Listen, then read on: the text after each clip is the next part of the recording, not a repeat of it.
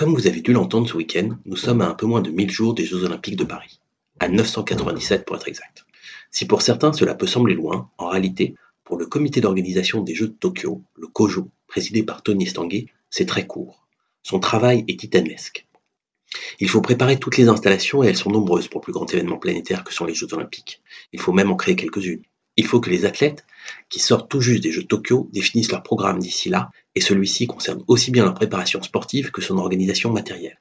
Surtout, il faut que les Français s'emparent des Jeux, manifestation sans rapport avec tout ce que notre pays n'a jamais accueilli, avec plus de 15 000 participants et 20 000 journalistes. Pour embarquer les Français dans l'aventure des Jeux, le COJO ne lésine pas sur les moyens ni sur les idées. On l'a encore vu ce week-end avec l'organisation d'une course sur les Champs-Élysées, où les participants pouvaient gagner leur billet pour l'épreuve de masse du marathon, c'est-à-dire ouverte à tous, qui aura lieu le dernier jour des Jeux, juste après le marathon officiel. 1500 participants ont obtenu leur Graal en résistant à Elliot Kipchoge, le recordman de la distance.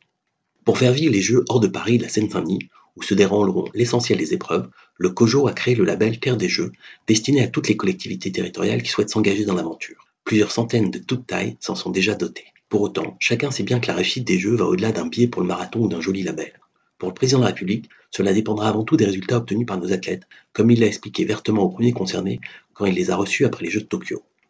Tony Estanguet, lui, préfère mettre en avant l'héritage matériel et immatériel des Jeux. Par là, il entend aussi bien la transmission des valeurs de l'olympisme, et elles sont nombreuses, que l'impact en matière d'infrastructure, de transport, d'emploi ou de développement durable, par exemple, qu'aura entraîné les Jeux.